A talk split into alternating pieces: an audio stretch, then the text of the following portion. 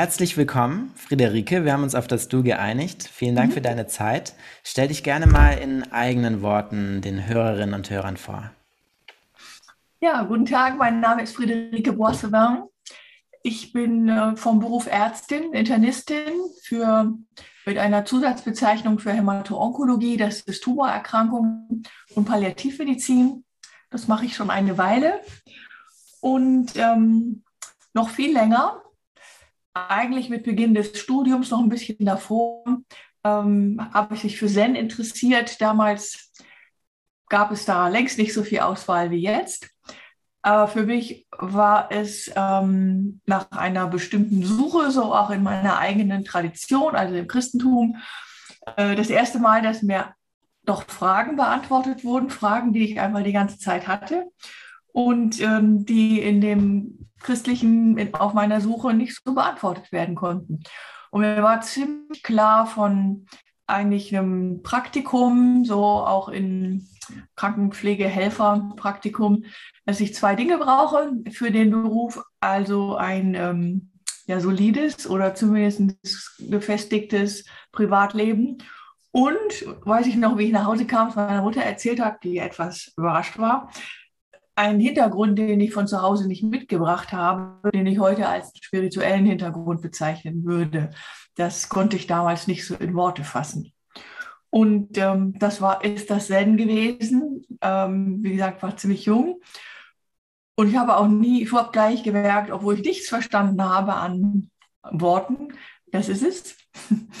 ähm, und dabei bin ich auch geblieben. Ich habe mich auch nie richtig eigentlich ernsthaft mit einer anderen spirituellen Tradition be befasst.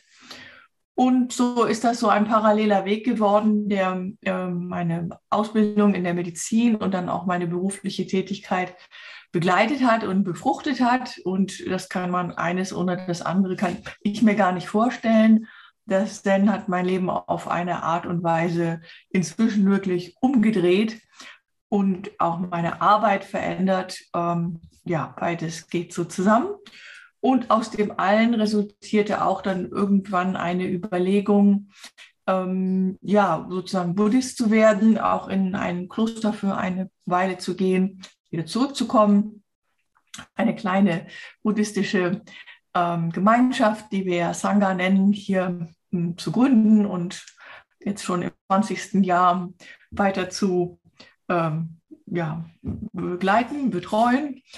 Und aus dieser Arbeit auch, weil es irgendwann klar war, ja, das Zen ist ja schon sehr speziell, ne, das stille Sitzen vor der Wand. Äh, da muss eigentlich noch ein bisschen mehr sichtbar werden. Und aus meinem Beruf heraus hat sich die Hospizarbeit angeboten. Ich habe auch da, das ist jetzt zehn Jahre her, in dieser entlegenen Region, in der ich wohne, im schönen Schleswig-Holstein, gewissen Mangel gesehen. Nämlich es gab da keinen Hospizverein auf unserer schönen Halbinsel hier. Und dann haben wir den gegründet. Und aus dem allen äh, ist erwachsen, vor anderthalb Jahren haben wir ein Hospiz hier eröffnet für äh, Kinder und Erwachsene. Und mein Leben spielt sich sozusagen in diesen verschiedenen Bereichen ab. Ein bisschen Kunst ist auch noch dabei, aber ich glaube, das umfasst es schon ziemlich gut. Die Zen-Tradition ist eine Sache, die dich seit sehr vielen Jahren schon begleitet. Und du hast gerade schon gesagt, dass du die ähm, eine Zeit lang in einem Kloster verbracht hast. Was heißt eine Zeit lang? Vier Jahre. Vier Jahre, wow. Und äh, du hast gesagt, dass du da die Sangha, also die Gemeinschaft, ähm, begleitet hast ähm, oder betreut. Und wie kann man sich das vorstellen? Also hast du da so eine Art ähm, organisatorische, leitende Rolle dann auch übernommen in diesem Kloster? Äh, nein, das habe ich vielleicht nicht gut ausgedrückt. Also die Klosterzeit ist separat. Das war auch in den USA. Das waren zwei Abschnitte hier von jeweils drei Jahren, mhm. ähm, auch an verschiedenen Orten. Und aus dem heraus ist, glaube ich, erwachsen das Bedürfnis mit Menschen, so wie, also das war zumindest der erste Aufenthalt, war ein klassisches Klosterleben nach altem, ich würde fast sagen, chinesischem, chinesischem Stil. ähm, entstand dann das Bedürfnis, mit Menschen zu Hause auch zu üben, nachdem doch immer mehr klar wurde, dass ich vielleicht, also das ist irgendwie so gefallen. Ich hätte auch gut dort bleiben können, wirklich. Das ist ein Leben, was ähm, mir sehr entgegenkam, Lebensstil, so anders, so völlig anders, wie das jetzt von meinem jetzigen Leben ist. Aber einen Koffer habe ich, glaube ich, da doch stehen gelassen. Gut, dann war klar, ich würde gerne mit Menschen üben und so war das später dann ähm, zu schauen, hier in der Gegend gibt es da vielleicht ähm, Leute, die zusammen sitzen wollen und so entstand die Wind- und Wolken-Sangha. Das ist jetzt 20 Jahre her. Ich wollte fragen, ähm, sind Sie zu einem Kloster gekommen, weil Sie gesagt haben, dass, es bestimmten, dass Sie dann Antwort von bestimmten Fragen gesucht haben? Und falls ja, welche Fragen waren die das? Naja, das war, also ich habe äh, in meinen äh, Jugendjahren, also mit äh, 18 oder so, mit dem 19, mit dem Sitzen angefangen. Das heißt, das war schon eine ganze Zeit lang später, gute 15 Jahre später. Und hat sich, glaube ich, so, kann man sagen, entwickelt. Ich habe gemerkt, dieses Fahren zu den Kursen ist gut und hat auch, das war ja dann noch die Zeit des Studiums, geholfen, ganz bestimmt. Da waren so viele Dinge im Medizinstudium, die ich nicht verstanden habe. Also ich wollte ja wissen, was ist da drin? Was ist ein Mensch? Vielleicht ein bisschen naiv. Und ich habe es irgendwie nicht gefunden. Anstattdessen hatte ich ständig Kurse mit Dias und Vorträge und ich habe nicht das gesehen, was ich eigentlich gesucht habe. Ähm, ja, gleichzeitig war, war das Sitzen auf dem Kissen, das muss ich auch dazu sagen, war richtig für mich ziemlich schmerzhaft. Ich bin kein Naturtalent gewesen, also wieso nicht, aber oh, nur Mann. Das, ähm, ja, ich sage, ich habe eine ganze Weile gebraucht, überhaupt mal nur ein kleines bisschen Pause in meine Gedanken zu bekommen. Und dann war aber doch klar mit den Kursen und so, ich komme nicht weiter. Also ich war, da war noch was, was, ich, was mir nicht zugänglich war. Äh, das habe ich gespürt. Das geht natürlich ein paar Jahre, weil das war ein radikaler Schritt. Und dann sind auch einige, wie das dann so ist, rückblickend fast logisch, äh, Dinge in meinem Privatleben passiert, auch in der Arbeit, die also mir doch deutlich gezeigt haben, ich muss ja jetzt mal mich entscheiden. Und ähm, dann war das irgendwie fast alternativlos, obwohl es das natürlich nicht war. Und mh, hm, damals war ich schon sehr, ich würde sagen, ja, was die Eltern sagen und wie es ausschaut und so. Und das war natürlich ähm, zumindest nicht in der Erziehung, so wie ich groß geworden bin, machte man das nicht. Ich habe ja ganz gute Karriere gehabt und dann in einem Haus zu wohnen. Zumal ähm, so das erste halbe Jahr war vielleicht Verständnis da, auch die brauchen jetzt mal eine Pause, die Armkrebskranken und so. Aber ich wusste von Anfang an, das ist nicht nur eine Pause. Mhm. Und das war dann etwas schwer, die wirklich zu kündigen und auch zu sagen, nee, ich bleibe jetzt erstmal da und ich weiß auch nicht, wann ich wiederkomme. So, das war, ja, dann war ich auch nicht so gut in Englisch, da waren so ein paar Dinge dabei, aber letztendlich, also hat das ähm, auch meine Übung, da habe ich eigentlich erst verstanden, was das überhaupt ist zu üben. Obwohl ich vorher war ich in diesen Kursen, die wir ja Sessions nennen, wo man also viele Stunden sitzt. Und das war auch nicht schlecht. Aber es war, kann man nicht vergleichen. Das liegt natürlich auch daran, dass das ein ähm, Schweigekloster war hm, in der ja, Wildnis in Kalifornien. Wirklich einfach und von dem ersten Tag an nahezu all meine Befürchtungen sich bewahrheitet haben. Mit der Einschränkung, ich konnte ja nicht weg. Also es war weit weg von, von irgendwie einem Ort. Ich war da so gefangen sozusagen hinter den Klostermauern. Das heißt, ich musste mich dem stellen. Und ähm, ja, alles. Ähm, körperliche Arbeit und ähm, die Sprache nicht können, nicht wissen, so würde ich das mal zusammenfassen, wo ich doch aus so einem Beruf komme, der sich dadurch auszeichnet, dass ich diejenige bin, die weiß und deswegen lese ich auch so gerne und sammle Informationen und da gab es nichts zu sammeln, weil wir durften uns nicht anschauen. Und ähm, miteinander gesprochen, sehr äh, geordnet, haben wir eine Stunde in der Woche, fast so wie bei den Trappisten. Und ähm, da kommen natürlich alle Geschichten und Bedenken und äh, kann man nicht aus. Für mich war das gut, auch wenn es natürlich hart war. War auch körperlich hart, weil war von der Konstitution her nicht so äh, mit äh, Häuser bauen und Gräben ausheben und ständig wirklich auch richtig arbeiten da in der Hitze. Mm, ja, dann habe ich Angst vor Tieren und das war echt in der Wildnis. Also in der ersten Woche habe ich schon gedacht, das, das geht nie gut, aber mein Ticket war erst ein halbes Jahr später.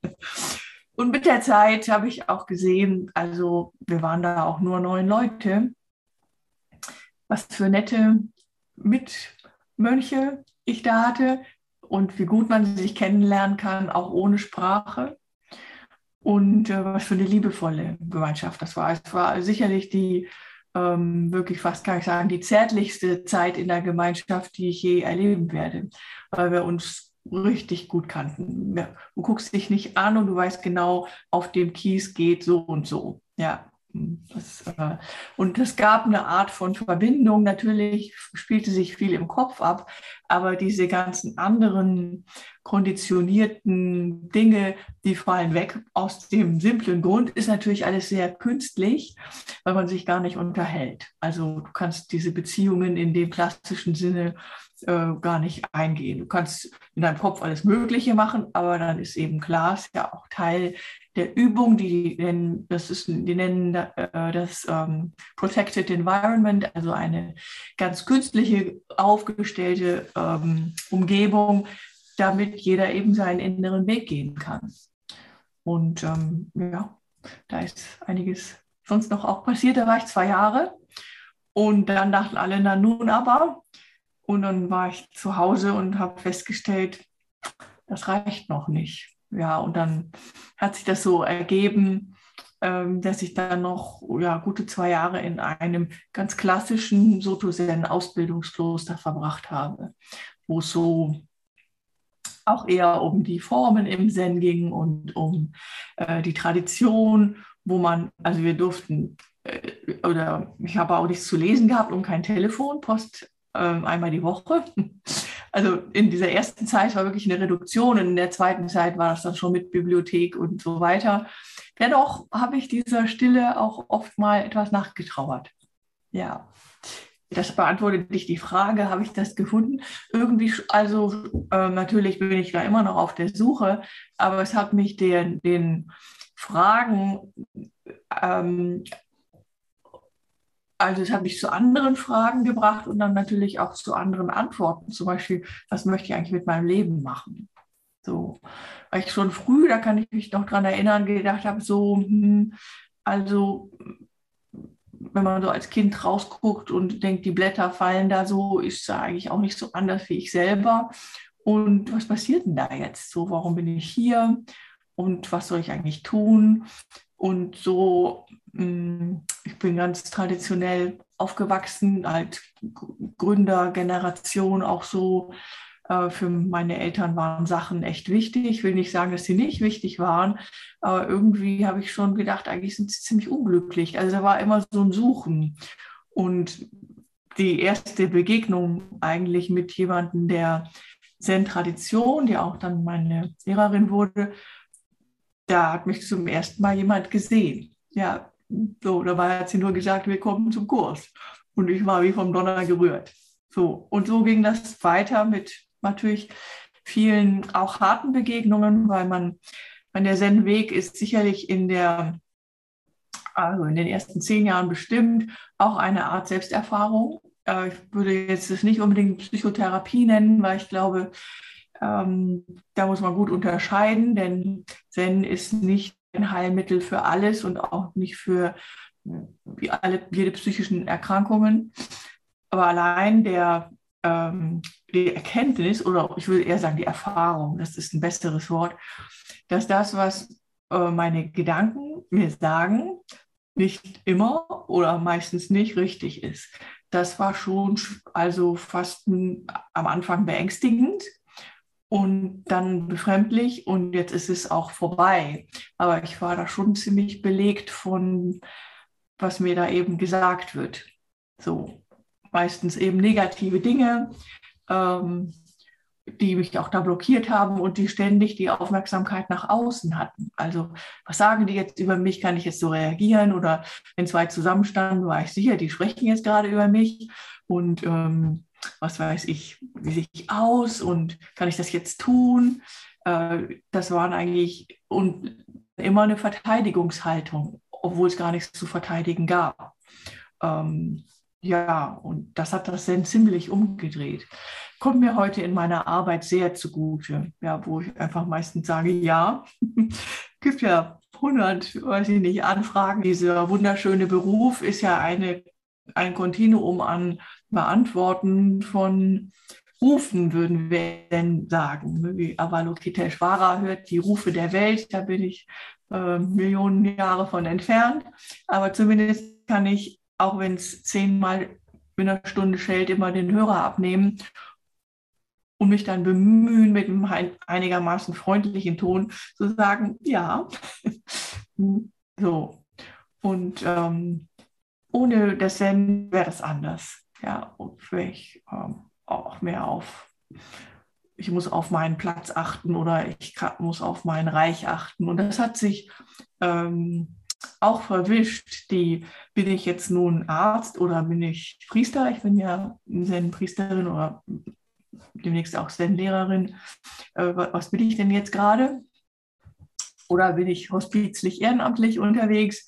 Das ist eigentlich eine schöne Vermischung, wo ich selten frage, wo ist jetzt meine Zeit? Das ist ja auch dann meistens etwas, was zu Leiden führt, wenn wir sagen, jetzt müssen wir das machen, aber danach dann später kommt dann meine Zeit und dann sitzt du da und denkst dir, okay, meine Zeit.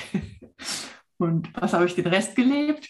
Also natürlich muss man eine gute Balance halten, das ist klar. Ähm, aber die Dinge, die haben mir euch geholfen? Du hast ganz am Anfang vermittelt, du hast nach der, nach der Frage gesucht, was ist der Mensch? Was ist der Mensch für dich jetzt? Ich denke, wir sind hier, um zu ähm, helfen mit einer Einschränkung und um, auch wenn es ein altmodisches Wort ist, um zu dienen. Bei dem Helfen ähm, sollte es ein Helfen sein, einfach so. Und nicht, weil der so arm dran ist oder weil ich irgendwie höher bin oder weil ich mich besser fühle, wenn ich helfe, sondern einfach, weil er gerade meine, mein Rat, meine Hand, was auch immer braucht und dann gebe ich die. Und so wie wir im Zen sagen, gelingt das umso besser, desto mehr ich meine Belange zur Seite stelle. Also ich verschwinde ein bisschen. Ja, wir sprechen davon nicht ich ähm, oder unsere Identität, so ist es vielleicht psychologisch, besser für den Moment mal zur Seite zu stellen. Ja, meine Rolle vielleicht auch, ne, habe ich den meisten Kittel an und, mm, mm, sondern zu sagen, ja, hier hast du das und ähm, wir begegnen uns nackt, ja, ohne die ganzen Attribute und äh, treffen uns von Mensch zu Mensch. Und ich glaube, für diese Begegnungen und letztendlich für diesen Austausch sind wir auch hier. Und wenn wir so leben könnten, selbst, also unbesorgt, auch selbst unbesorgt. Wie geht es mir dabei? Was habe ich davon? Was kostet mich das? Was kriege ich zurück? Alles das wegzunehmen, weil wir ähm, uns gut kennen und auch nicht gucken müssen nach außen, wie wirkt das jetzt, sondern weil wir das durch uns durchlaufen lassen können, weil wir uns ähm, äh, weil wir unseren Platz auch gefunden haben und weil wir auch ähm, erwachsen geworden sind, was ja ist ja ein Irrtum, dass man denkt, nur mit dem Geburtstag werde ich erwachsen, äh, sondern mh, erwachsen heißt ja auch Verantwortung übernehmen für mein Leben und für meine Handlungen, für die Wirkungen.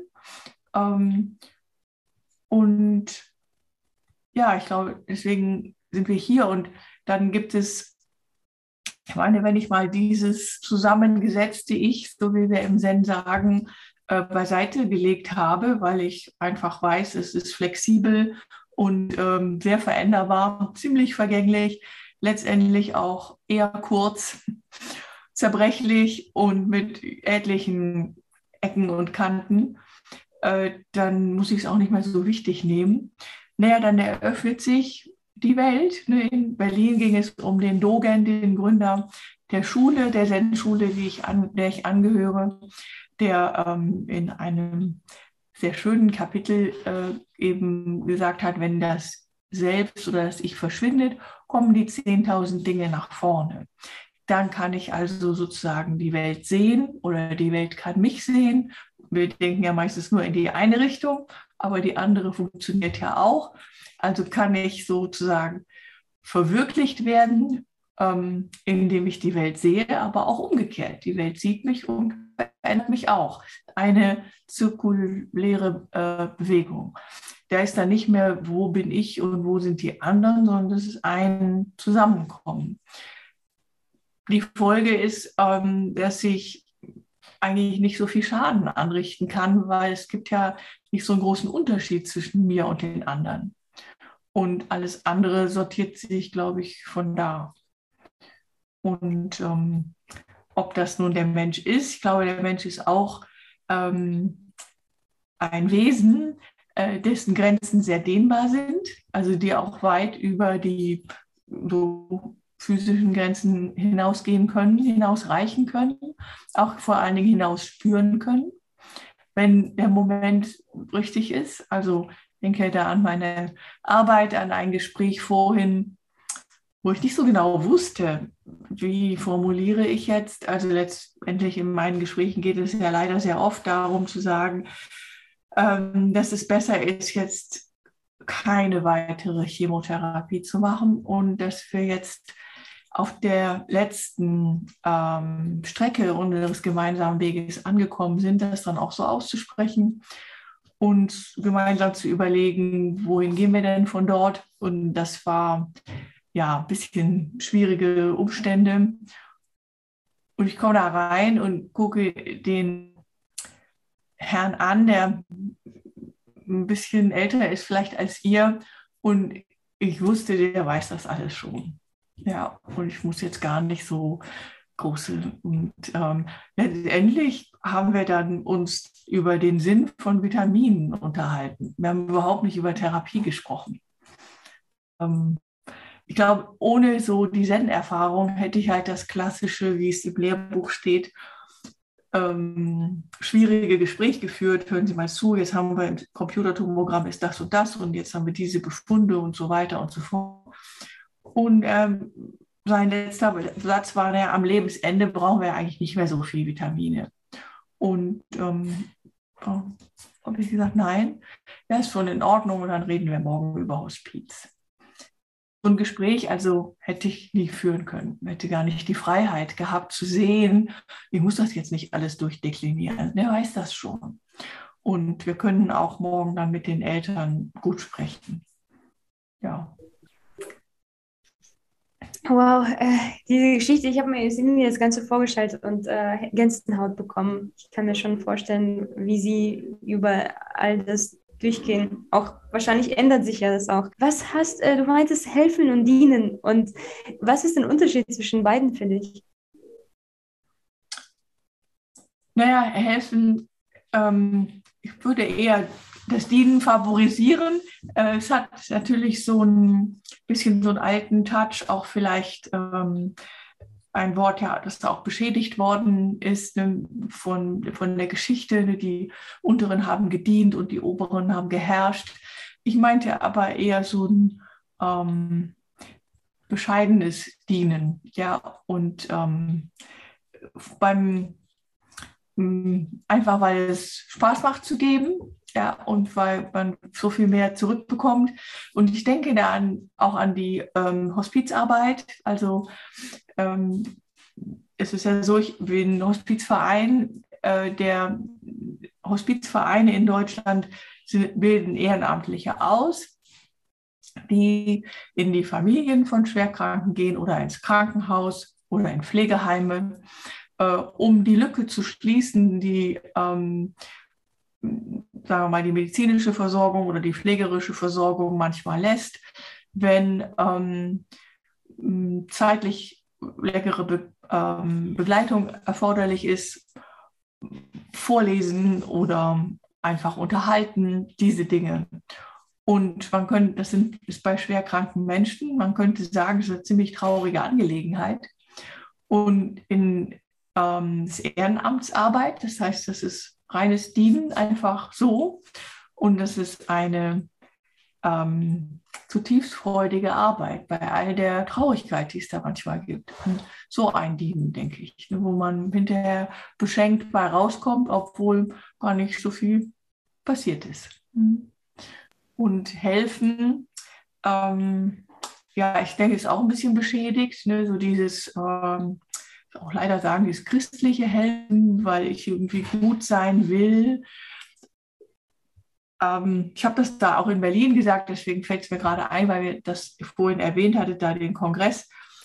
Ähm, der Buddha war nicht weniger daran interessiert, dass wir irgendwie gut sind oder hilfreich, zumindest verstehe ich das so, sondern was führt zu mehr Leiden? Meinem Leiden. Also und was zu weniger.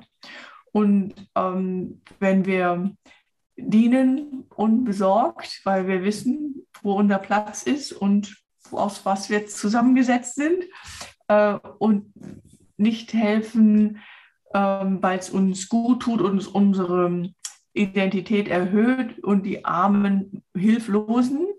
Äh, deswegen ist das mit dem Helfen immer so ein bisschen zweideutig.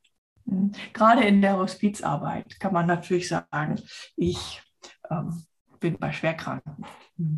Das funktioniert meistens nicht. Und wenn wir die äh, Ehrenamtlichen aussuchen, muss man schon so sagen, da führen wir einige Gespräche am Anfang und sind immer sehr ähm, wachsam, wenn jemand sagt, ja, er möchte gerne helfen. Das ist meistens schon okay. ja. Es ist auch, also wir haben ja dieses Hospiz auch gegründet und da ist natürlich noch klarer, wenn man mit jemandem spricht, der im Hospiz ist, dass die Uhr sehr laut tickt. Und ähm, Menschen, die so krank sind, haben nicht mehr so viel Kraft ja, und sind also nahezu radikal im Setzen ihrer Prioritäten, weil wenn deine Energie nicht so groß ist, spüren sofort, wenn da jemand reinkommt aus so einem Impetus heraus, er möchte ihnen helfen. Und viele werden auch sagen, wir brauchen keine Hilfe. Ja, wir brauchen auf Augenhöhe einen Austausch oder gar nicht. So würde ich den Unterschied sehen. Ich habe noch eine Frage zur, ähm, zu deinem Werdegang. Und zwar, du hattest gesagt, du bist ähm, in der Soto-Zen-Tradition Priesterin und demnächst Lehrerin. Das mhm. fand ich interessant, weil ich hätte das vom Gefühl her andersrum gesehen. Also chronologisch, dass man praktisch erst in, in die Lehrende und dann die Priesterrolle ähm, kommt. Vielleicht könntest du dazu ein bisschen was sagen, dass man das ein bisschen einordnen kann. Ja, ich kann sagen, meine also Lehrer ich, ähm, ist einmal Stojun Mel Weizmann, dessen Lehrer war Shunryo Suzuki und ähm, Husan Alan Senauke vom Berkeley Zen Center. Und man kann in der Soto-Zen-Tradition sich entscheiden, wenn man das machen möchte, ähm, für einen Laienweg. Ja, äh, und der ähm, ähm ein wie soll ich das jetzt erklären?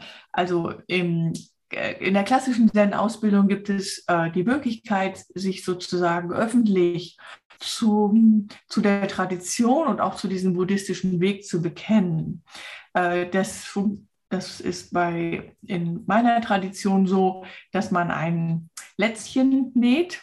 Also ein Stück Stoff wird in etliche Einzelteile zerschnitten und dann in einer uralten Tradition wieder selbst zusammengenäht und sich gleichzeitig mit den Richtlinien für ethisches Handeln, die vom Buddha herunter äh, weitergereicht wurden, ähm, beschäftigt und dann in einer sehr schönen Zeremonie diese Richtlinien annimmt. Ja, Richtlinien für, ja, ähm, sagen wir mal, ein ähm, leben, was der Befreiung dienen soll. Und ähm, das ist ein Weg, der sozusagen den Laien und auch den in der Priesterausbildung offen steht. Ähm, die Priesterausbildung hat natürlich ein paar traditionelle Elemente wie Zeremonien halten können, beinhaltet aber auch, ähm, dass man in einem Kloster gelebt haben sollte und ähm, hat einen Anfang und ein Ende. Also es sind äh, zwischen drei und sechs Jahren Ausbildung. Lehrbefugnis ist nochmal was anderes. Also es ist nicht ähm, kausal miteinander verknüpft. Wenn die Zeit so da ist und ähm, wenn man dann nicht mehr länger Nein sagen kann, dann äh, ist das nochmal eine andere Zeremonie. Hm. Ja. Ist dieses Ritual, bei dem man ähm, das zusammennäht, du hattest vorhin davon gesagt, dass, das, dass wir ein, ein zusammengesetztes Ich oder ein zusammengesetztes Ego haben. Hängt das damit zusammen, dass es das symbolisiert oder interpretiere ich da jetzt was rein? Ich habe das nicht genau verstanden. Ähm, du hattest gerade gesagt, dass, dass es dieses Ritual gibt, bei dem man dieses Lätzchen ähm, zusammennäht. Und ähm, vorhin hattest du irgendwann gesagt, dass unser Ich ein zusammengesetztes Ich ist. Und interpretiere ich das rein oder hängt das zusammen, dass man praktisch dieses Zusammennähen, dass es praktisch das verdeutlichen soll? Oder um was geht es da, dass man das zusammennäht? Ähm, das ist ein interessanter Gedanke, aber das sind zwei völlig verschiedene Dinge. Äh, das, dieses ähm, Lätzchen, was wir Rakusu nennen, ist ein Symbol für Buddhas Robe. Als der Buddha seine ähm, ja, Gemeinde oder wie man auch immer diese frühe Zanga nennen soll, gegründet hat und die sich ja als ähm, Mönche sichtbar gemacht haben, hat er ähm, Stücke genommen, von, die er gefunden hat. Ähm, weil das ist auch sicher ein Aspekt, der, der mich am Buddhismus und sehr ähm, gleich begeistert hat, ist ein radikal sozialer äh, Ansatz. Denn diese Stoffstücke waren im alten Indien von den Kastenlosen, den Aussätzigen oder den Kranken. Und die wurden dann gewaschen und das hast du dann zusammengenäht. Also so eine Flickenrobe hat Ryokan das genannt.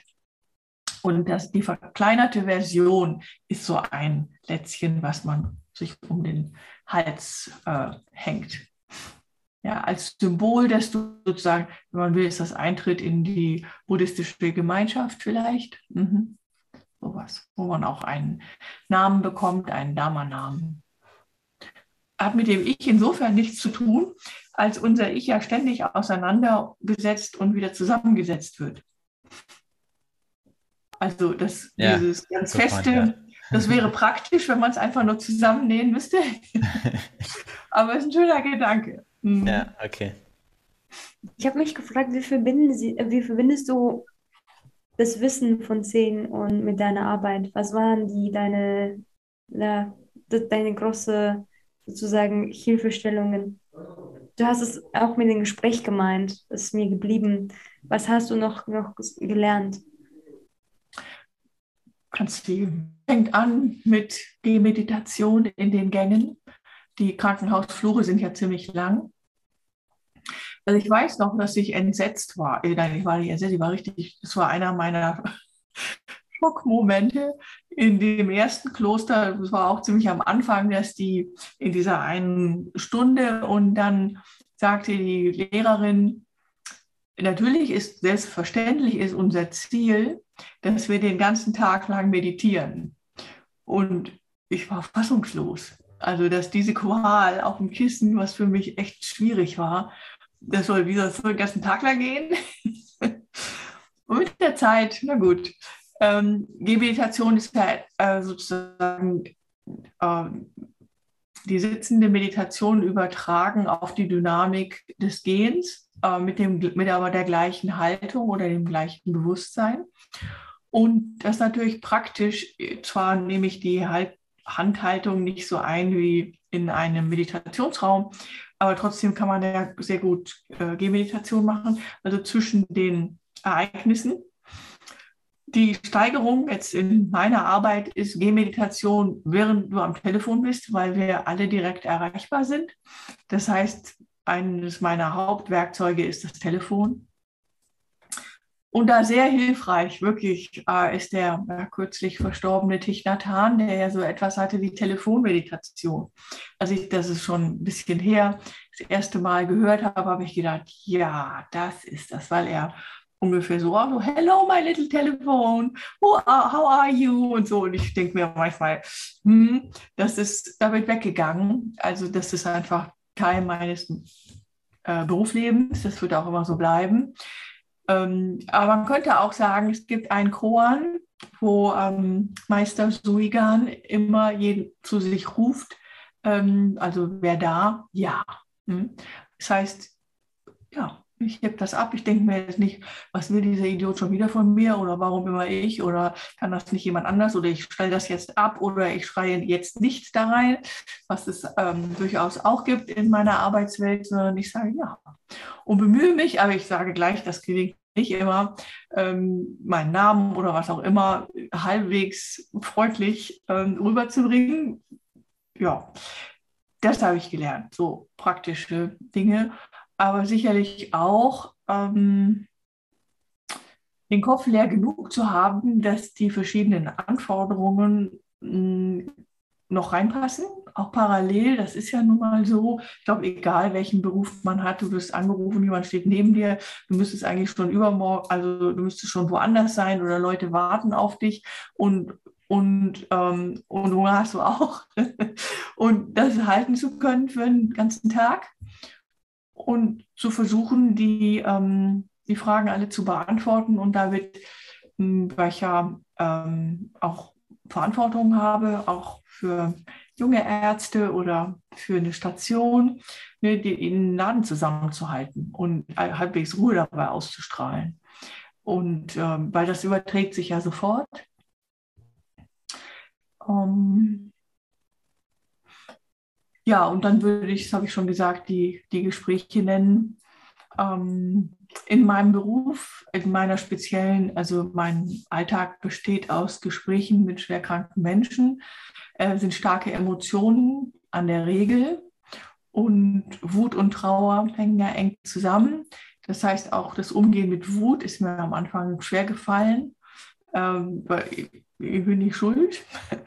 Aber natürlich das auch anzunehmen, dass egal wer da jetzt ist, der muss das jetzt aushalten, diese ungesortierte Wut und irgendein Hausarzt hat immer irgendwas übersehen oder und das anzunehmen und zu versuchen, es zu verwandeln.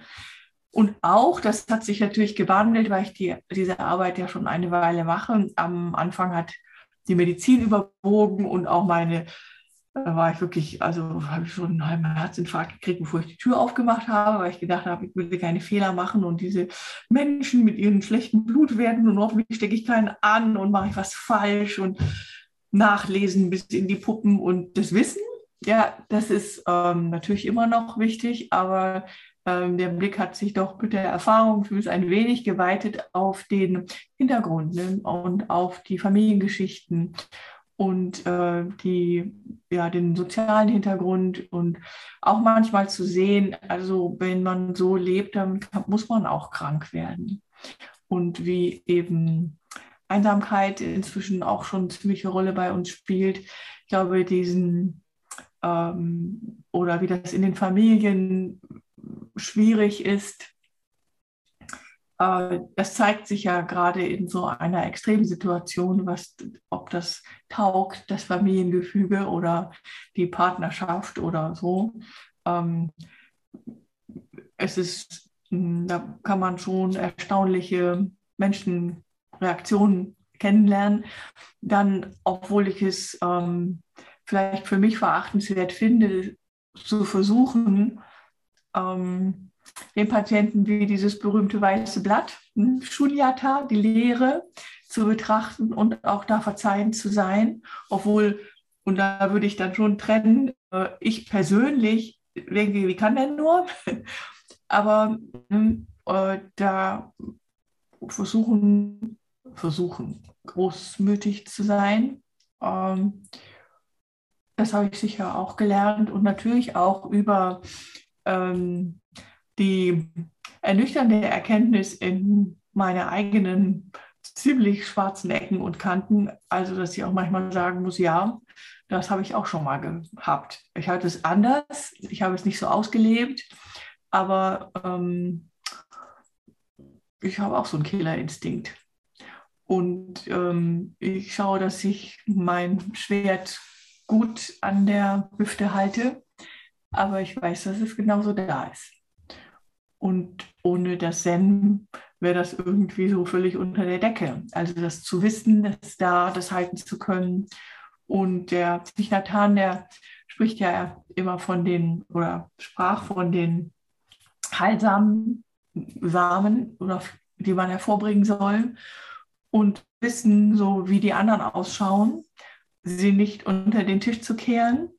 Ähm, auch, also ich bin ja keine weit gefehlt, überhaupt Heilige, wenn ich da mal äh, also so reagiert habe, dass ich selber erschrecke, zu sagen, ja, mh, das war Überleben. Und wie kam das? Also es zu analysieren. Äh, Buddhismus insgesamt und gerade das Zen hat ja eine sehr ähm, analytische Art. Was hat das mich dazu gebracht? Welche Körperreaktionen, welche Gedanken davor, wie habe ich mich da überhaupt hingebracht, wie fühlt es sich jetzt an ähm, und ja, wie, wie ich dann danach deuten.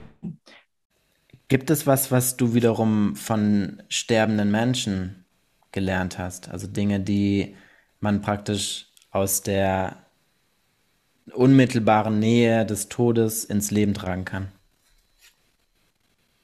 Alles.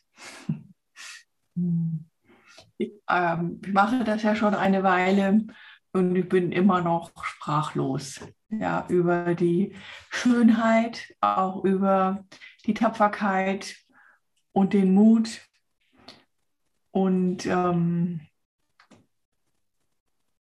ja, die, das Edle, was das manchmal haben kann, die Klarheit, auch die Klarheit an Gedanken ähm, die Deutlichkeit in den Prioritäten, ähm, die, die, sich auch überträgt natürlich auf das eigene Leben, wenn du das so siehst.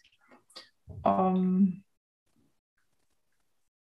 und es ist ein Vorbild. Also ich habe da auch ähm, einen kleinen Garten an Verstorbenen, die ich immer wieder gerne besuche, weil sie einfach so berührend waren und so äh, faszinierend in ihrem Dahingehen und in ihrem ähm, in ihrer Großzügigkeit auch und letztendlich in ihrer Stille, würde ich auch sagen, äh, und ähm, auch in ihrer Hilfsbereitschaft oder in ihrer Bereitschaft, Dinge zu, auch mit mir zu teilen. Ja, lerne ich täglich. Ist nie nur ein bisschen anders. Natürlich ist es im Hospiz anders als im Krankenhaus. Im Krankenhaus gibt es ja immer noch Hoffnung, ja, Hoffnung auf die nächste Therapie, Untersuchung, was auch immer. Hospiz ist klarer. Ähm, natürlich gibt es auch die Hoffnung, dass man da auch anders äh, herauskommt, aber es ist doch deutlicher. Und ähm, letztlich haben sie mich auch viel, im Zen geht es ja viel über ähm, Furchtlosigkeit, eine große Tugend im Zen. Und äh, da haben sie mich auch viel gelehrt, sodass ich heute auch, ähm, das war so eine Unterhaltung am Wochenende jetzt, die ist nicht, das, man denkt zwar immer im Hospiz, jeder spricht über das Sterben, das stimmt aber nicht, sind eher kleine äh, Momente. Und da haben wir uns tatsächlich darüber unterhalten. Und sie ähm, schloss mit den Worten, sie ist eigentlich richtig gespannt daraus und neugierig. Und da habe ich gedacht, wow, ja, da, da, möchte ich auch hin oder so. Von daher habe ich ganz viel gelernt und tue das auch noch. Es ist ja so, das ist eine extreme Situation, ziemlich dicht alles, manchmal auch in der, in der Abfolge. Und eines auch noch, wenn man so krank ist, äh, verschwindet die Planbarkeit, weil du nie weißt, ähm, schmeckt mir morgens überhaupt der Tee? Kann ich überhaupt aufstehen? Werde ich so viel Schmerzen haben, dass ich gar nicht richtig denken kann? Oder passiert jetzt schon wieder irgendeine neue Fehlleistung meines Körpers? Das heißt, dass, so wie wir immer sagen, wir machen jetzt das und das.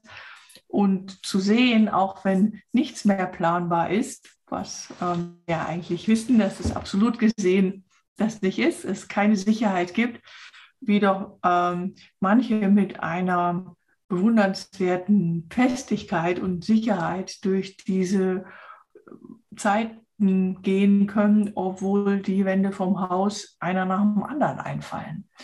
Das lerne ich auch. Du hast gesagt, dass du, du hast gesagt, irgendwas mit Schönheit, der Tod, und dann habe ich mich gefragt, okay, was hast du, was ist das Schöne an Tod? Hm. Ich, das weiß ich nicht. Er ist natürlich auch grausam. Er ist nicht schön, auf eine bestimmte Art und Weise, weil trotz Hospiz und allem, was man da so tun kann, ist ähm, in meiner unmaßgeblichen Erfahrung ähm, auch sehr schmerzhaft sein kann und manchmal auch wirklich richtig anstrengend sterben, trotz allem, was wir da heute begleitend tun oder lindernd tun können. Es gibt in der ähm, ja, Palliativmedizin einen Spruch, der heißt, ähm, niemand muss mit Schmerzen sterben, so wie das früher war. Ja, nein, ja, weil der Abschiedsschmerz ist immer da, der bleibt. Ich kann natürlich versuchen, den anatomischen Schmerz zu nehmen mit, mit Medikamenten, das wird mir auch gelingen, aber den oftmals ja viel größeren Teil an spirituellem Schmerz, an Abschiedsschmerz, an auch Trauer über, über Dinge, die nicht getan worden sind, die nicht erlebt worden sind, die kann, den kann ich nicht nehmen. Und daher ist Sterben natürlich nicht schön, ja, auch weil, ähm, ja, wegen allem. Andererseits ist da eine, kann da eine mm, Nähe und eine Kostbarkeit der einzelnen Momente auftreten, auch eine Innigkeit, die häufig nicht sprachlich ist, die durchaus etwas von Schönheit hat. Ja, aber ich möchte es auch nicht verbrämen, denn wenn jemand oftmals ja weit vor seiner Zeit gehen muss und natürlich gegen den erklärten Willen, äh, dann ist das nicht schön. In, du hast das auch nicht so gemeint in, in, in dem Sinne und ähm, lässt sich auch nicht schön reden. Ja. Und ähm, sollte auch, glaube ich, nicht so betrachtet werden. Ich sage das eher, weil es manchmal ähm, in der Palliativarbeit so die Meinung gibt, dass schöne Sterben ist ein Sterben, wo du also die ganzen Dinge auf deiner Liste erledigt hast, dich verabschiedet hast und ja, Briefe geschrieben hast und dann, und das ist oft gar nicht so. Ja, da geht man und hat irgendwie lässt den ganzen Rest hier oder auch nicht. Und ähm, jeder kann das, glaube ich, heutzutage gerade bei den chronischen Erkrankungen so ein bisschen auch für sich selber entscheiden und hat da seinen äh, ganz eigenen Weg. Ich habe ich hab mich nur gefragt, ähm, weil es ist ein Thema, wo man gar nicht oft darüber spricht, auch mit seiner näheren Person, aber jetzt, wenn man, wenn, wenn, wenn ich zum Beispiel nah bin an einer Person, der jetzt geht und ich auch in einem Raum bin, was hilft oder was sollte man tun, äh, ja, wenn, wenn das, man in dieser Situation ist? Gibt es Kleinigkeiten, die vielleicht den gehende Person unterstützen, die man vielleicht eben nicht, nicht weiß? Geben Sie, gibst du ähm, Tipps ja, also die ganze Ausbildung zum Hospizbegleiter besteht eigentlich aus einer Sensibilisierung. Wie mache ich das? Ja, wie drücke ich den Türknauf runter? Wie gehe ich da rein? Wie bestimme ich oder ich würde eher sagen, wie erfülle ich den Abstand zwischen mir und dem Bett? Wie nah gehe ich ran? Frage ich, darf ich mich hinsetzen? Bleibe ich erstmal stehen? warte ich, bis, mir, bis ich Eintritt bekomme. Ja, ähm, und dann natürlich würde ich erstmal sagen, es hilft, wenn man selbst keine Angst hat. Weil, also du hast das, glaube ich, nicht so einfach gemeint. Es ist auch nur eine Art, das zu beantworten. Also kann ich jetzt da fragen, wie geht's denn? Darf man das fragen? Ja. Oder darf ich sagen, oh Mann, ich freue mich auf die Osterferien, wenn da keine sind auf der anderen Seite. Und ähm, in den Kursen sprechen wir auch darüber. Also ich würde aus sagen, äh, man kann sagen, wie geht es denn heute? Ja. Und dann auch mal so hören. Und natürlich, ähm, äh, neulich hat jemand zu mir gesagt, na klar interessiert mich das, noch bin ich hier. Da ging es um Ergebnisse von Wahlen. Ja. Äh, das heißt, da ist auch noch ein großes Interesse an der Außenwelt. Da kann man auch von erzählen. Mm, ich würde sagen, es gibt, ähm, das ist natürlich sehr verschieden, aber es gibt auch nichts, wo man, was man falsch machen kann. Ja, außer ähm, Mitleid im Sinne von auch, ähm, sondern ganz normal. Hm? Obwohl natürlich nichts normal ist. Das hat auf jeden Fall meine Frage beantwortet, weil ähm, ich habe ich hab gar nicht dran gedacht, weil ich würde zum Beispiel auf jeden Fall Angst haben und man übermittelt all das, was man hat und wie du sagst, einfach normal sein und einfach eine Präsenz einfach ähm, also wahrnehmen, also dass der Person einfach auch deine Präsenz wahrnimmt. Das ist, ähm, das ist etwas Wichtiges. Ich dachte, vielleicht kann man auch den Hand halten und wenn was dann es war meine Vorstellung, dann, oh, vielleicht sagen, ich bin, ich bin hier und weil, wahrscheinlich haben auch oft Menschen Angst, die auch gehen, oder? Weil die weiß ja, die wissen ja auch nicht, was die denn erwartet, wenn, wenn die wahrnehmen, dass die auch gehen. Weil viele, also ja. Ähm, also, zunächst zu dem Handhalten, das ist ja immer ein schönes Bild. Ähm, Wäre ich vorsichtig. Es sei denn, du kennst ihn wirklich gut, weil Berührung möchte nicht jeder. Und da muss man, das ist eine feine ähm, Energiesache, ob das dann gerade passt oder nicht. Ja. Ähm, und mit der Angst natürlich werden viele sagen, sie haben jetzt vor dem ähm, Tod vielleicht keine Angst, aber vorm Sterben weil es die große Unbekannte ist, das wissen wir ja auch nicht, und weil äh, schon da mh, mm, manchmal Zustände auftreten können, die beunruhigend sind, wenn Dinge gesehen werden oder ähm, erfahren werden, die jetzt so mit unserem mm, rationalen Sehen und Fühlen nicht so viel zu tun haben. Ähm, aber da kann man drüber sprechen und ich glaube, die Angst nehmen, das äh, ist so, wie wenn man Kind im Dunkeln sagt, hab keine Angst. Das geht nicht, weil es eine Emotion ist oder ein Gefühl. Ja. Letztendlich, was wir machen können, daraus, deswegen gibt es Hospize und gibt es die Hospizarbeit. Wir können sagen, wir bleiben bei ihnen oder bleiben dabei, gehen den ganzen langen Weg mit, auch wenn es oft schwierig ist und wenn manchmal natürlich auch die Reaktionen derjenigen ähm, etwas anstrengend sein können, weil es ist eine Ausnahmesituation und da kann es manchmal auch Ausschläge in alle Richtungen geben. Wir bleiben dabei und wir tragen das und das ist ja oft ähm, für die Familie oder wenn es da ähm, Angehörige oder äh, äh, Zugehörige gibt, etwas schwieriger, weil da natürlich die Bindungen und die ganzen Verprobungen, Verbringungen etwas ähm, ausgeprägter sind. Aber wenn ich als ähm, Außenstehender sage, also ich bleibe dabei und idealerweise kennen wir uns auch schon ein bisschen länger, dann kann das eine äh, vielleicht angstlösende oder mindernde äh, Säule sein in dem ganzen Gefüge. Aber letztendlich ist das natürlich auch ein Weg, den wir alle alleine gehen müssen. Und den wir auch, glaube ich, wirklich nur, also es ist ein, ähm, ja oft, jetzt spreche ich eher so aus der Medizinsicht, ein Vorgang, den wir als Ärzte zu sehr medikalisieren, weil es ist nicht immer erforderlich, längst nicht immer.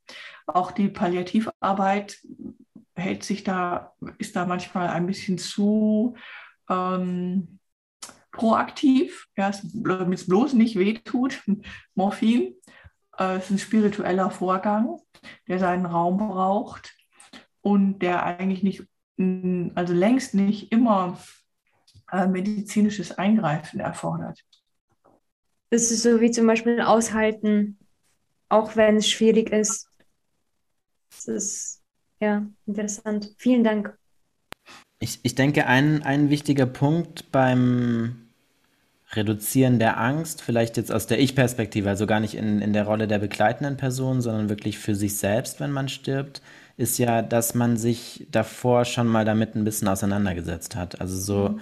ähm, es wird immer überraschend sein. Also so, zumindest wenn man dann irgendwie eine Diagnose bekommt, ist das überraschend, dann ist vielleicht der Prozess dahin schon mal eine Vorbereitung und dann der Tod selber vielleicht nicht ganz überraschend, aber ähm, trotzdem ist ja diese, diese überwältigende Nachricht, wenn man sich nie mit dem Sterben auseinandergesetzt hat, angstauslösend bei vermutlich den meisten Menschen. Und bei uns in der, in der Kultur ist aber die Auseinandersetzung mit dem Tod nicht so ähm, verbreitet. Ähm, ist zumindest mein Eindruck. Ist, würdest du sagen, dass es sinnvoll wäre, dass man den Tod mehr so ins Leben holt und dass man sich öfters damit beschäftigen sollte? Naja, als Zen-Übende muss ich natürlich sagen, dass eine der vielen guten Aspekte, äh, ich kann nicht sagen, dass es der Aspekt ist, aber also wir atmen aus und geben ab und wir atmen ein und bringen uns hervor. Ja. Würde das, man kann das dramatisch ausdrücken und sagen, Leben und Sterben in jedem Augenblick. Aber es hat etwas davon, weil ich mich hervorbringe und dann verschwinde ich. Und ich übe das 10.000, 100.000 sowas mal. Das ist auch eine Vorbereitung. Da, ähm, ich glaube, der Dalai Lama hat gesagt, wir üben diesen letzten Atemzug und für das Zen gilt, was ja eine äh, gegenstandslose Meditation ist, gilt das als so eine schlichte Übung ziemlich konkret. Ja, und schaue, dass ich diesen Moment, äh, diesen endlosen und winzig kurzen, vollkommen ausschöpfe und ähm, erlebe, sodass sozusagen kein Rest übrig bleibt. Dann ist er gestorben, der Moment, und dann kommt ein neuer Moment, so wie eine neue Sitzrunde kommt, wo ich denke, na, jetzt aber.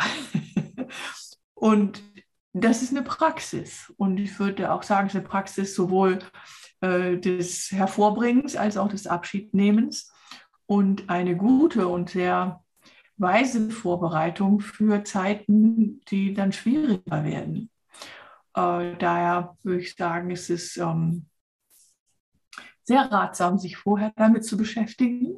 Hm, natürlich beantworte ich ja dann auch schon die Fragen äh, irgendwann, warum bin ich überhaupt hier? Das heißt, also so viele Menschen machen sich. Also die Frauen sagen meistens, sie haben das Leben nicht gelebt, was sie eigentlich leben wollten. Und die Männer sagen, sie haben zu viel gearbeitet. Und dann ist es tatsächlich zu spät, wenn die Diagnose da ist. Das war's dann. Dann kann ich natürlich noch ein bisschen dieses oder jenes machen, aber ich kann das nicht wiederholen. Ähm, ich spreche jetzt nicht unbedingt so von Selbstverwirklichung, aber schon äh, und auch nicht, ob man da nochmal irgendwie nach Italien fahren soll, sondern dass ich so das, was ich so denke, was ich machen möchte und was ich ausfüllen möchte, den Raum. Ähm, muss gar nicht unbedingt mit Aktivitäten sein, kann sein, ähm, dass ich da die Grenzen verschwinden lasse. Ob es jetzt so ist, weil ich immer denke, ich kann nicht zeichnen, das anzufangen, oder ob es, das meine ich eigentlich viel mehr, dass es im Kopf ist, dass ich meine vorgefertigten Meinungen da lockere und mal in ganz andere Richtung denke. Vielleicht auch mal irgendwie mich da nur den ganzen Tag leiten lasse von den Gedanken der anderen oder der Energie einfach äh, ohne immer so bestimmt zu werden und ständig zu denken, ich müsste alles regeln.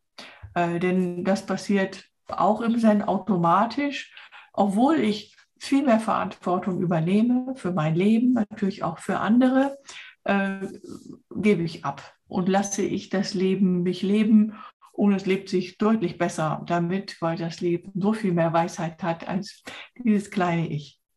Und das ist eine ideale und sehr solide und also Jahrhunderte alte Vorbereitung auf mein Sterben. Würde, würde ich gar nicht sagen, dass es leichter macht oder irgendwie angenehmer, aber zumindest kann ich dann mit etwas üben. Ich habe in den, weiß ich nicht, 20 Jahren, ähm, in denen ich der Tumor, als Tumorärztin arbeite, es nie erlebt, wie es so Bücher gibt, ähm, spirituelle Transformation durch die Diagnose. Es gibt diese Bücher, also würde es das schon geben. Ich habe nur Menschen erlebt, die, also überwiegend, ähm, bis auf ganz wenige Ausnahmen, die, die, wie du das auch beschreibst, die die Diagnose komplett überfordert hat. Also nicht nur im Moment, sondern auch die ihnen eigentlich den Füß, die Füße unter den Boden entzogen hat und sie haben sie auch meistens nicht wieder gefunden weil das nicht der Plan, also wenn es jetzt nicht jemand ist, hochaltrig, ja, wo man, der dann sagt, naja, habe mein Leben gehabt, sondern meine Patienten sind eigentlich eher so in ihren 50ern ähm, und, oder jünger. Äh, das war nicht, ähm, das war gar nicht auf dem Schirm. Und ähm, dann wird natürlich noch versucht, sozusagen das äh, hinauszuschieben und zu verhandeln und äh, zu planen. Äh, und manchmal gibt es auch eine kleine Versöhnung dann noch, aber längst nicht immer. Und natürlich, ich würde schon sagen, je mehr ähm, Versöhnung gelingt, in erster Linie mit sich selber, aber manchmal natürlich auch ganz konkret, desto ähm, ruhiger ist schon irgendwie das Sterben. Aber manchmal ist es auch wirklich ein Ringen, so dass dieses christliche Wort Erlösung, also das habe ich auch erst da verstanden, dass das manchmal eine echte Erlösung ist, wenn jemand dann gehen kann, so dass einige von den äh, erfahreneren Schwestern auch sagen, oh, er hat es geschafft. ein schweres Werk. Hm. Gibt es noch was, was du vielleicht gerne noch ähm, mit auf den Weg geben willst? Naja, nur, dass ihr ja dieses Interview zu einer bestimmten Zeit aufzeichnet, irgendwo für so mm, in so schwierigen Zeiten leben. Ähm, also mein Alltag besteht ja schon noch, ist noch sehr bestimmt, gerade im Moment von Corona und auch von Menschen, die ziemlich krank werden durch Corona und von einer ähm, einem Gesundheitssystem, was auf die Krankenhäuser bezogen, was durch diese Pandemie ähm, schwer gebeutelt ist und was sich auch, glaube ich, nicht mehr so erholen wird wie früher und wo es so äh, große Probleme gibt, die, ähm, die zu lösen sind. Denn ähm, beim Mikroskopieren ist es so, da wo ähm, der Ausstrich dünn ist, sehe ich die Zellen am besten, kann ich sie am besten unterscheiden. Und in den extremeren Situationen, wenn man so krank wird, dass man ins Krankenhaus muss, ist eine extreme Situation, kann man ähm, manchmal klarer sehen. Und in dem Sinne, denke ich, ist so ein einfacher Krankenhauskosmos ist schon eine Welt für sich, aber ist auch ein guter Spiegel der Gesellschaft. Ähm, dass wir hm, da einige Extreme haben, die wir kaum noch halten können. Und ähm, heilsam ganz anders definieren, teilweise auch uns selber gegenüber, also denjenigen, die diese Angebote machen sollen, die zuständig sind für Gesundung. Ich werde darüber nachdenken müssen und dann können wir das natürlich auch ausdehnen auf Umwelt und diese Dinge. Und ich glaube schon, äh, wenn wir jetzt auch diesen, diese schwer erträgliche Situation in der Ukraine angucken, ähm, dass wir uns beeilen müssen. so mit unserem Bewusstseinswandel. Und daher sind so theoretisch sie auch sein müssten, solche Zusammenkünfte wie in Berlin gut. Aber letztendlich ist es, findet es nicht im Kopf statt. Hm. Äh, Erleuchtung ist nichts, ähm, was herunterregendes, sondern es ist Handlung. Hm. Nur das zählt. Und dass wir da, glaube ich, ähm, uns auch mehr zutrauen sollten. Natürlich, die großen Dinge der Welt kann ich überhaupt nicht verändern. Ich kann auch nicht sagen, ich wüsste schon, wie ich das jetzt, wenn ich Herr Schulz wäre, was ich machen würde, aber ich bin nicht Herr Schulz. So. Aber ich kann auf meinem kleinen Bereich, kann ich ja schon ziemlich viel tun und auch echten Frieden schaffen. Und ähm, kann das durch ähm, einfache Verhalten äh, tun oder auch durch kleine Korrekturen und auch die Schönheit sehen, die im Verzicht liegt. Und damit meine ich nicht Askese. Und dann mal sehen, wo wir dann rauskommen und ob das nicht für mich und auch für andere doch ein, ähm, sagen wir mal, hm, ein ja, beständigeres und das Wort ist immer, immer nachhaltigeres und möglicheres Leben letztendlich ist, als so äh, polar, wie wir uns da inzwischen aufstellen. Ja, langes Schlusswort, Entschuldigung. Sehr schön. Dankeschön, ja, sehr wichtig. Also so auch wirklich ins Tun gehen und da wirken, mhm. wo man wirken kann. Mhm. Und das möglichst ähm, sinnvoll, ja. Mhm. Dankeschön. Danke. Vielen Dank für die schönen Fragen.